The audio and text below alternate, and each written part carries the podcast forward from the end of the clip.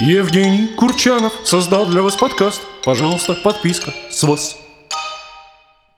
Как вы думаете, какая главная причина, почему люди не снимают контент, хотя понимают то, что в современном мире без этого никуда, это огромный вообще источник доходов, социального капитала и так далее. Но люди все равно, даже осознавая все вот эти преимущества, которые дает съемки контента, личный бренд и так далее, они все равно почему-то откладывают, не снимают. Да. Или же не публикуют готовые ролики. Да, да, да, да, да. У меня не раз такая была история, что я человека консультировал, человек снимал просто бомбические видосы, очень-очень хорошие, в шикарнейший формат, который выстрелил бы на миллионы просмотров, но человек не публикует, стесняется.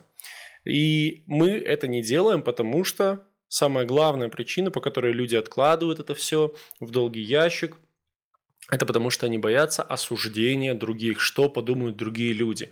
Так вот, мы сейчас с Валерой решили пообщаться за три минутки, поговорить о том, э, как этот страх преодолеть, осуждение и вот это все. Ну да, поначалу, мне кажется, это у 99,9% людей, потому что когда мы с тобой начинали снимать контент, и были такие истории, когда там нам нужно было разбить бутылку в этом в торговом центре, или же когда мы прыгали в бассейн, чтобы прорекламировать курс, когда там купались люди, это было настолько все вот на эмоциях и на каком-то адреналине, страхе, что в какой-то момент казалось, может, ну его нафиг, не пойдем никуда.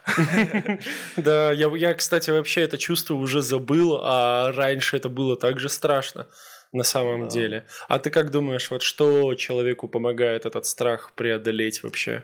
Мне кажется, поначалу, если прям совсем страшно одному, нужно искать себе, так сказать, компаньонов, людей, Да, которые да, да. будут рядом. Вдвоем- Кстати, действительно, вот, вот реально, э, это сто процентов, потому что в компании делать всякую дичь намного легче, чем если ты один. да. Э, намного увереннее становишься, поэтому совет хороший, слушай, классно. Потому что все равно кто-нибудь из своих поддержит, посмеются, и даже если толпа тебе скажет, ты негодяй, то свои скажут, а, красавчик, молодец. Да-да-да-да. Вот. И второй совет – это ежедневно, ежечасно пробовать. То есть постоянно. Боишься говорить на камеру, каждый день вставай с утра, записывай ролик на камеру дома. То Мгм. есть никуда не укладывай, хотя бы просто для себя. А, Ну знаю. да, привыкнуть к звучанию своего голоса, Мгм. а, как ты выглядишь на камеру и так далее. Это ж вообще, это так непривычно. Сейчас я никакой разницы не чувствую. То есть я настолько привык к своему голосу в записи, к тому, как я на камеру выгляжу, что вообще меня это нисколько не удивляет. А первые разы, помнишь, это ж вообще, ты думаешь, кто этот человек, кто это, что это, это вообще ужас. Но это, кстати, одна из причин, почему блогинг – это такой сильный инструмент для саморазвития, потому что ты постоянно в себе видишь какие-то минусы, недостатки и так далее. А, Плюс куча других тебе людей говорит об этом, и ты такой, спасибо за обратную связь. Ну да, ну ты как бы через это становишься сильнее. Мне лично, знаешь, что, кстати, помогло? А, Мне просто э, обстоятельства были такие, то, что нужно было как-то зарабатывать, как-то получать клиентов. На всяких площадках для преподавателей клиентов качественных я не получал. И тогда я начал писать посты в интернете. Начал Мгм. писать посты. И э, я помню, что с Фейсбука, с Фейсбука я просто спамил э, всяким дядечкам в костюмах, добавлял их в друзья, они читали мои посты, и тем, кому действительно нужен был английский, они ко мне обращались в итоге. Вот это первый раз, как я этот эм, начал получать клиентов, и потом просто как-то вот постепенно-постепенно э, я этот страх преодолевал. Потом начал ролики записывать, потом еще что-то.